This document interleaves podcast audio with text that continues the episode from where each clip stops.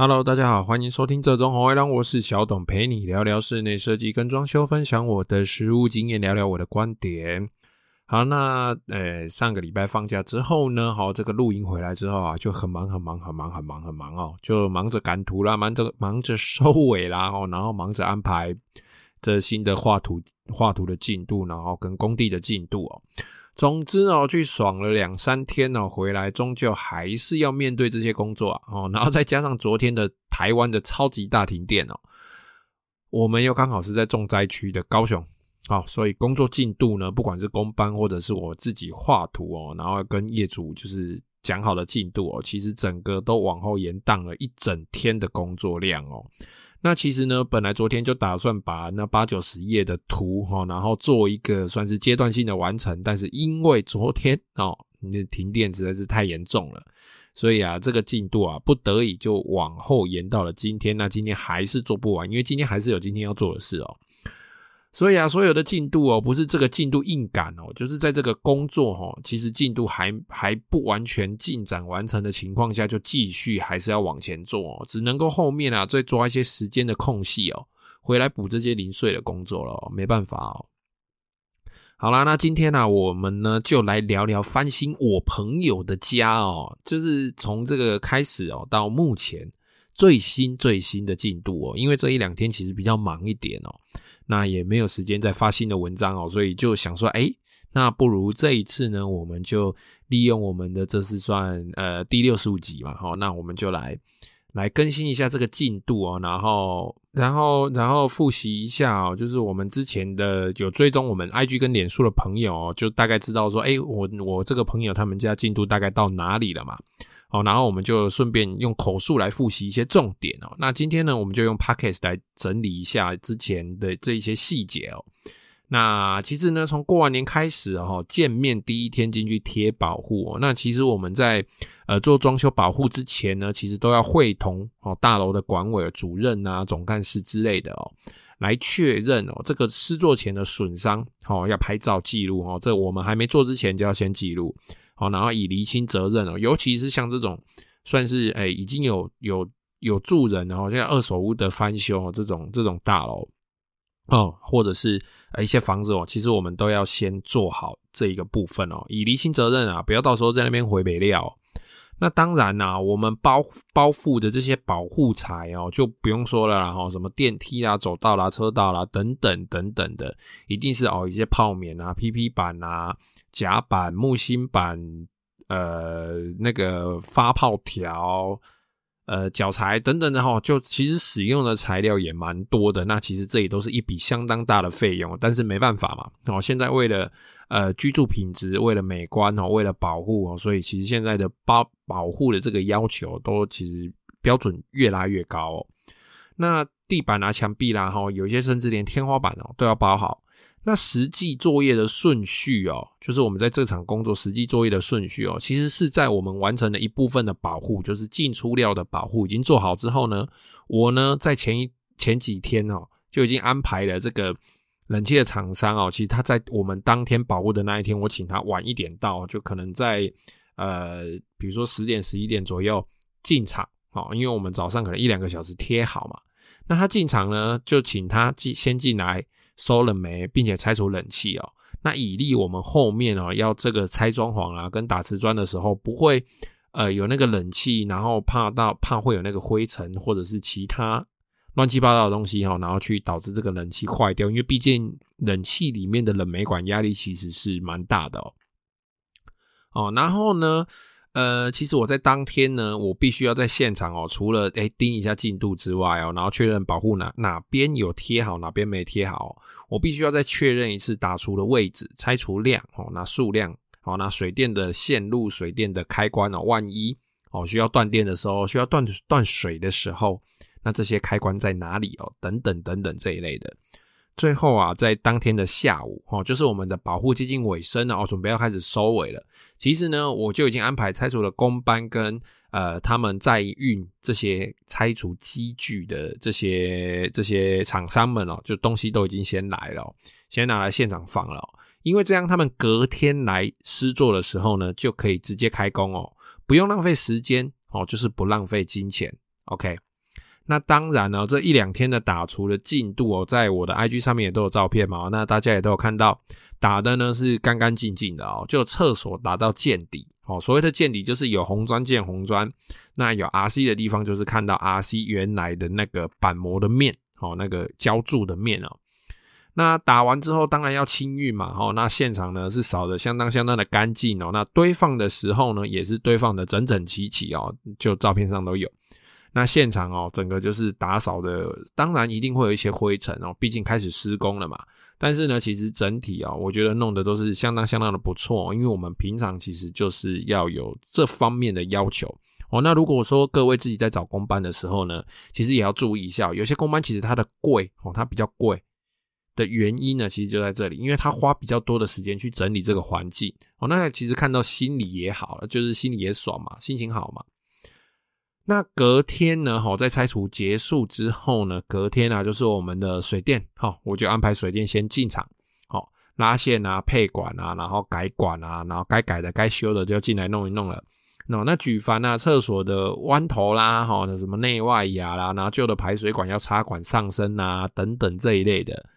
哦，然后插座呢，不管你是新的哦，不管你是旧的哈，是呃旧的要延长要更换，新的要另外配出来，或者是要位移哦，或者是灯具的位置要位移，然后开关控制的位置等等等等哦，就是该配新线的配哦，那该配新管的配哦，那这就反正就是按图施工啦，哦，就是去处理所有所有的水电管线给水排水哦这些东西，水电就是这个时候一次进来。那当然，我在 IG 上 po 的时候呢，我并不会照他们实际的工序来 po，我就大概呃会稍微叙述一下进度这样子而已啦哈。那实际的进度呢，我们今天就是会把他们做一个整理。那在理想的状况下哦，其实呢，水电在拆除结束后进来配管配线的大概这一两天的时间哦，其实他们到这边第一阶段的工作就算是已经完成了哦，因为我的图面上其实都会绣好。所有要配的管线、电路、水路，哦，那按图施工，它配好之后呢，下个阶段进来的，不管是轻隔间，呃，不管是木工，不管是呃其他的，我这些配合的这些工班、这些厂商呢，其实我们因为配合久了嘛，哈，就知道说，哎，水电线拉在这，哎，留在这边，看一下图，哎，这个是开关的，哦，我们就把它往开关的位置穿，哦，那轻隔间上面可能也会有开关的位置，可能会有插座的位置，我们就呢，后面的工班会自己把。互相配合，把那个线弄好。那如果你是自己呃统包，自己统包去找工班，这个时候你就必须负责协调。哦，水电拉的线，哎，这个新隔间或是木工，他必须哎帮他 Q 号，或者是说，哎，木工做到骨架的时候，水电必须再跑来一趟，自己把那个线哦放到他该放的位置。那很多设计师，很多工班呢，其实他所谓的工程管理费是干嘛？就是在做这个。做这件事情，哦，工程上的衔接，水电拉的线要到开关的位置，可是问题是那个骨架还没做，那请问是谁要把线放到开关？哎，那个骨架的开关的位置上面，哦，到底是做隔间、做骨架的人要弄，还是水电要再跑回来弄一次？哦，很多业主对这方面其实他不是很了解，而实际上呢，对于统包、对于设计师来说，我们就是负责协调这些问题。OK，哦，那水电的部分呢，大概到这边就算是第一阶段的工作就完成了。它后续呢，其实只要呃等到可能油漆结束之后再进来，开始做安装呃插座啦，安装开关啦，装电灯的部分这样子就好了。那当然哦，其实大家在工作偶尔一定会忘东忘西嘛，哈，小事啦哈，偶尔会有那种一一两组没做到的，其实就是后续来补上就好了。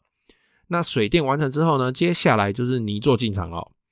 但是呢，在这边哦，在这个暗场哦，我自己做了一个算是蛮特别的操作。那如果说你对这方面没有经验的话呢，那请不要轻易的尝试。那因为我们自己的工班呢，也都是长时间配合很久了。哦，那是什么样子的操作呢？就是其实我把木座跟泥座一起进场。哦，那他们两个的间隔呢，其实只有一天哦。其实本来是不能够这样子的，因为他们两个是注定一定会。修欢就是两个一定会呃在工作上一定会互相卡来卡去的。那其实本来是真的是不能够这样了，但是因为我为了进度的关系，然后我自己稍微计算了一下现场工作的这个呃环境啊哈，然后各方面工作的安排啊，其实是可以让木作提早进场的。所以呢，我就安排让木作提早一天，提早一天进场尽量哦，搬机具啦，然后搬这些木材料啦、骨跟那个脚料啦，或者是矽酸钙啦这些木芯板、夹板之类的。哦，那泥作呢，就是等到木作进场完的隔天，他再进场进料。那他进来的时候，其实木作已经在石作了，好，开始在下脚料了。泥作隔天进场的时候呢，他只需要搬他的哦，比如说梯子、沙子、水泥之类的哦，石头，反正他就自己搬嘛。但我木作在做，两个就不会修环。好，那刚好这个地方啊，好，它的房间也多，那我们施作上也可以错开，而且呢，木作是先从天花板、冷气包管等等的这些东西哦，这些比较算是我们讲的抽康亏啊，哦，算是一些基础的木作工程开始施作。那泥作呢，其实它来一开始哦，就只是先吊这个墨迹。哦，这个灰质啊，基准点，那再来就是打底。那打完底之后呢，其实它还要再停个一两天，让防水来施作完毕之后，泥作才会再进来。所以啊，也不用说等到一定是整个泥作都都做完退场了，木作才可以进场哦，不见得。哦，我们要看当时施工的环境跟施工的状况。好，那我们泥作当然进来就开始打底了嘛。好，那打完底之后呢，隔天防水当然也跟着进场了。那这中间呢，其实持续的，我们木作的厂商哈，都一直有进度在产生哦，包含钉天花板，包含包这个冷气，包含做窗帘盒。那泥做的部分哦，其实也开始贴壁砖、贴地砖嘛，因为反正防水都已经做完了嘛。哦，那目前哦，最新的进度哦，我们来更新一下。目前呢，木作已经完成所有的哦，全室的天花板跟冷气包管的部分哦，那已经开始在制作各个空间的柜体了，什么主卧室的衣柜啦，主卧室的呃化妆台啦，然后呃次卧室的衣柜啦，什么收纳柜啦，那书房的大书柜等等等等的这些大柜子哦，其实都已经开始在施作了。那泥做的部分呢？哈，其实壁砖都已经全部完成了哦，早在前一两天就已经全部完成了。那已经开始在贴地砖了。不过呢，这一次呢，瓷砖的规划，其实我个人呢也有发现哦，因为我这一次的规划哦，为了就是个人自己呃觉得这样子做起来比较好看之外哦，就是跟我朋友哦讨论完之后呢，然后我帮他们配了一个，其实在泥作上不是那么好施工，不是那么好做的一个规划啦。哦，除了呢这个瓷砖它本身的长度比较长，高度比较高之外，我大部分这一次我都是贴短边放在上下，哦，意思就是大灯撩诶啦，大灯撩诶，哦，就是瓷那个瓷砖的尺寸的长宽比比较大，就是窄的地方很窄，但是它长得很长，而且我又贴直的，然后我又有抓一些水平线，就是那个线不是从地板开始算，是我中间抓一条平的，然后再上下贴这样子，所以其实不是。不是太好贴啦哦，这些这些高度宽度其实不是很好抓。那厕所的窗户的转角也多哦，所以当然相对切割的部分就多啦。然后再加上这次的地板，我是使用六角砖哦，然后再搭配单侧的顺水跟排水沟方式的这种这种贴瓷砖的方式来做排水哦，所以地砖也不是很好贴，主要因为它是六角砖哦，它切了之后呃蛮容易就是那一块。就只能切一小块下来啊，其他那个瓷砖其他部分不能用。那再加上六角砖，它不是只有合四个边，六角砖它要合一二三四五六六个边嘛，因为它六角砖嘛。好，哦，那其实呢，这个整体瓷砖的部分就不是很好贴的啦。然后呢，加上它还要填缝嘛。哦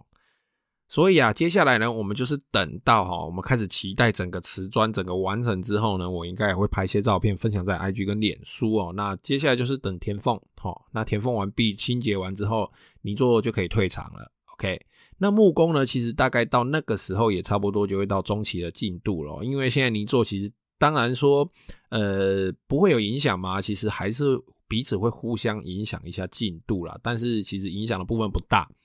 那等到泥作完全退场之后呢，其实木工就可以把更多的东西塞到原来诶、欸、那个泥作占掉的位置哦，其实就可以把那些东西都塞进去了。那现场空间会更好的利用，更好的操作，整体的速度也会在更快哦。那接下来呢，我们一样哦，持续的都会为各位来更新哦。我们就把我朋友的这一场哦，他们翻新他们家这一场呢，当成是一个呃我们装修工程上的范本哦，然后让我们继续的。来算是追踪哦，追踪这个案场哦，因为毕竟这个案场对我来说，我觉得它算是相对比较简单一点的，也没有什么太太困难的。然后呃，施工上的顺序呢，也都是算是蛮经典的情况哦。该是谁进来就谁进来哦。除了一开始，呃，我这个特别特别有安排泥作跟木作之外哦，那其实目前的进度上呢，大概都是相当符合一般的、一般的这个房子，不管你是要翻翻修或者是你要装修的一个顺序。好了，那今天的节目呢，就先到这边哦。有任何问题呢，欢迎加入我的 IG 或是脸书，搜寻做装潢的人，这装潢的人私讯我。如果你是 Apple Podcast 的用户呢，也欢迎在评论区留下你的问题，我会非常乐意为你解答。好了，谢谢各位的收听，拜拜。